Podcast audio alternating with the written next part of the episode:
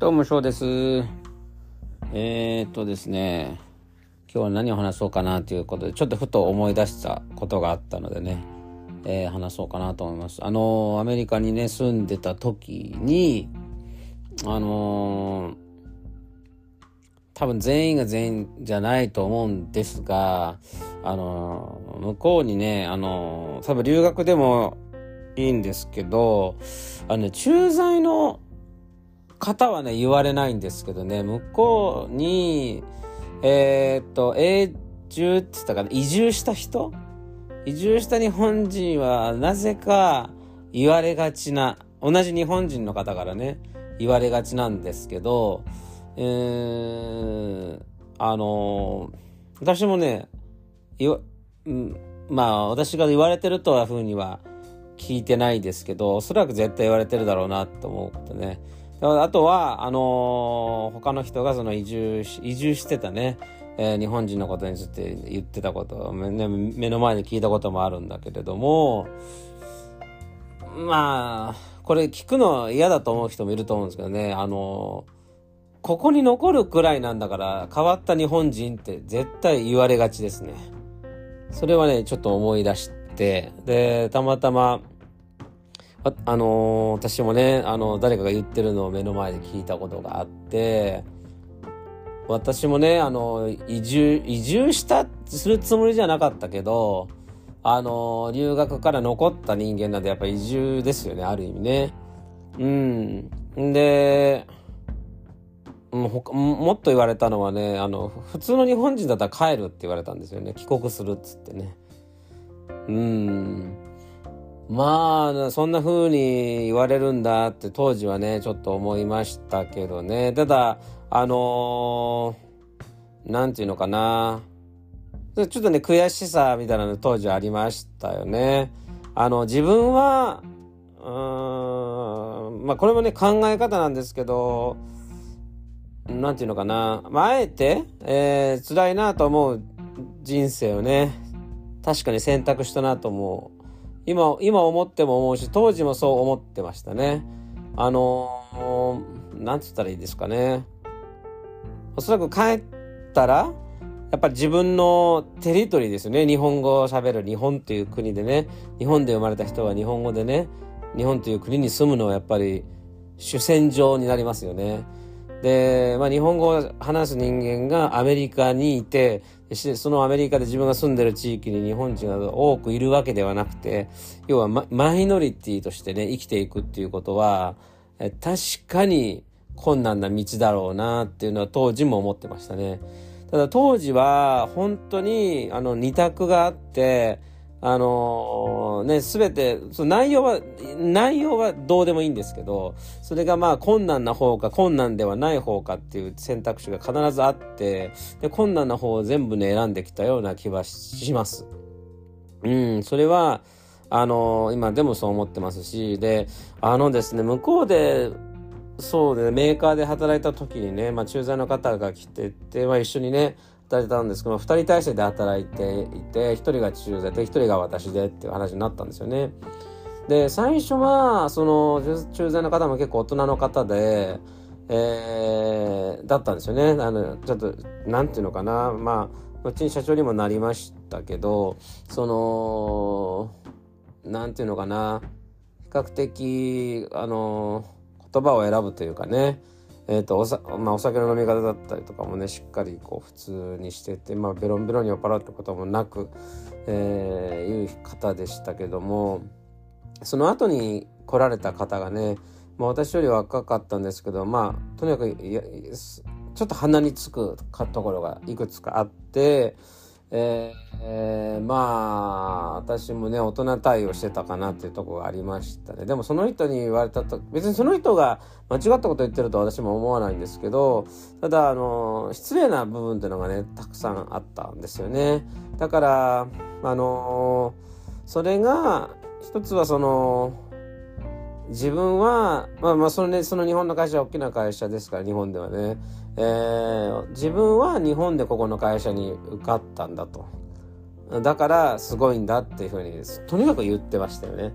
で私は同じ会社に入ってるかもしれないけど現地の採用の人間であって、えー、自分とは違うと。うん。まあ、そういうふうなはっきり言ったわけではないけど、でも、あのそういうニュアンスのことを言ってましたね。で、私は、この道を自分で選んだんだから、みたいな。うん。だから、多少その、なんていうのかな、えー、ん、不公平な部分を感じても仕方がないね。まあ、よく言ってましたよね、その人はね。酒の席ではよく言ってましたよ、とにかく。その人はね、本当に酒に飲まれてしまう人で、ベロンベロンに酔ってしまうっていうね。んで、接待で、ね、会社の金で、えー、飲みに行っても、記憶がないんですよ。で、なんて言うんでしょうかねお。会社の金で例えば飲みに行ったとするとお客様をこうねエンターテインしてるわけなんで、えー、そうするとやっぱりお客さんとそう過ごしたそれはお客さん、ま、お客様に対して、えー、まあいつ日頃のお礼みたいなのも含,、ま、含められているしまあそのお客様を立てて立てているというかね、えー、そういう意味もありますよね。でもそれは個人で楽しんでるわけじゃなくて会社のお金でもあるわけなので、えー、じゃあ、えっとね、どこどこの誰々さんとねあのもう接待してどんな内容だったの？とか何かどんな話どんな話があったの？とかっていうねことを、まあ、会社の人だったら聞くかなってちょっと多少思うんですよね。まあその時はねもう上司いないんでね、えー、近くにはねだからあれなんですけどとにかくね、全くね、記憶にないんですよね、その方はね。うん、だからそんなこともあって、あの、せめてね、私ね、あの、別に記憶なくすのはいいと思うんですよ。自分の金で飲むなら。ただ、会社の金で飲むんだったら、それ遊びじゃないってことですよね。仕事の一環ですよね。だから、私はせめて記憶は飛ぶ前ぐらいでお酒はやめておくべきなんじゃないかなとは思うんですよね。うん。だから、あの、そういったところをね、えー、いろいろと見ながら、あの、自分の方が、私より、ね、私よりもね、断然偉い人間なんだっていうことを言われているとね、何をもって偉いって判断したらいいのかもう分からなくなってきましたよね、当時ね。その、いつも最後まで、その、そのね、酔った人をこう、面倒を見る役をね、えー、やる方が下になって、ベロベロになってしまって記憶も飛ばしてそれででも会社の金で全部飲んでっていう人の方が偉いってなるともうこの世の中一体何が正しいんだろうってやっぱ思っちゃいますよね。うん、でそれでいて、あのー、まあ、いわゆる、えー、移住してきてない、えー、日本人の人が、まああの陰ではね、えまあ、ここに残るぐらいなんだから変わってるんだよってふうにね言ってることを聞いてしまうとねその時は私に言ったわけではないですけど、きっと私も言われるなってね、思いましたよね。で、おそらく言ってると思います。で、まあ考え方のことをね、いくつか前回話しましたけど、その時にもね、あの考え方、えー、新しくね、こういうふうに考えようっていうふうに思ったのが、その、もう、短所を長所に持っていくって非常に難しいですよね。だから短所を、あの長所になるまで克服するんじゃなくて、いっそのこと短所のところを長所と思おうって決めたんですよね。だから、その、いわゆる変わってるっていう風にね、言われるのは短所ですよね、イメージとしてはね。だから私は短所って言われてることは、変わってるイコール、あの、他の人に持っていないものを持ってるというような捉え方をするようにして、まあ、まあ、ストレスだ、ストレスっていうか変ですね。まあ、こう、イラッとするね、その、なんていう感情をそこで回避してたっていう感じがありますね。だから誰かには変わってるよね、なんて言われた時に、やっぱあの、それが強みですよね、なんて言っていてね。うん、だからやっぱり他の人にはね、できないことばっかりやってますよね、なんて言って。切り返してましたよね。相手はね、ちょっと小馬鹿にしてそういう風に言ってるんですよ、本当は。だけどもう、この人に言ってもダメなんだなって思わせるぐらいの反応というか返しをしないと、一生いじられますからね。うん。だから、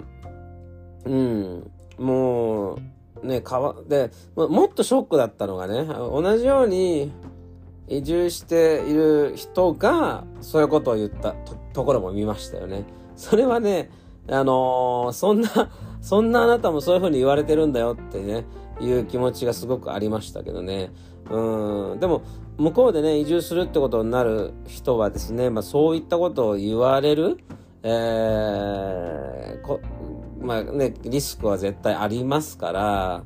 あのそれはね、言われてもね、イラッとせずに、あの、聞き流しておくことがいいと思いますよ。あのあと、もう一つ、これはすごくね、逆に信じられなかったんですけど、当時はね。でも帰国してもね、同じようなことをね、あの別の外国人のあれで見たので、えー、やっぱり本当なのかなと思うことを言っときますね。で、あの、例えば日本人としてね、あの、向こうに移住しましたと。で、移住した人は何人もそちらにいますよね。昔にね、移住した、移住の、移住した人の先輩方々がたくさんいるわけなんですけども、まあ、あの、自分もビザでは苦労したし、いろんないくつかのことで苦労しま、したわけなんですよ。それは、あの、その知識がないから苦労したわけなんですけども、で、同じね、経験をおそらくしたであろう、その大先輩方が、あのー、ていうのかな、いろんな知識をね、貸してくれて助けてくれると思いきや、逆に、えー、なんかこう、足を引っ張ってくるというかですね、えー、するようなことは、えー、いくつかあったんですよ。まあもちろん私に対してじゃじゃなくても、えー、他の人に対してもそういうそういう感じでね、えー、やる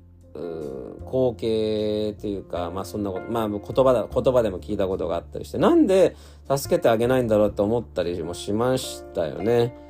うん、あの、同じ国から来てるね、人なんだし、同じようにずっとここで暮らしていくんだから、助けてあげればいいのにって思うんですけど、私だって苦労したんだから、あなただって同じ苦労しなさいよ、的なアプローチをする方、こともね、結構あったんですよね。だからね、それはその時にはね、あの、ショックというか、まあ同じ、えー、カテゴリーですよね。移住するっていう日本人という意味では、同じカテゴリーに入ってる人間なのに助け合わないんだ。むしろ、あの、敵対しちゃうんだっていうね。えー、いうのをね、すごくね、ショックを感じたことがありますね。で、帰国して、ね、私は、まあ、国際結婚をした時に、まあ、その、えー、やっぱりその外国の人同士、えー、で、えー、これなんて言うんでしょうかね。まあ、足を引っ張るじゃないですけど、うん、何か新しいこと、要はそれ、噂をすごくするんですよね。うん。例えば外国の人が、日本の人が外国の人の噂をするとかで足を引っ張るっていうんだったらね、まだわかるんですよ。要はその日本にも限らず外国の人が日本人に対して、え、足を引っ張るとか外国人が他の外国人のねことを噂して足を引っ張るとか言ったらわかるんですよ。でもね同じ国籍の人をこうねこう噂を流したりして足を引っ張ったりするんですよねそれもねちょっとね日本に帰ってきてから見たりしたんでやっぱこれって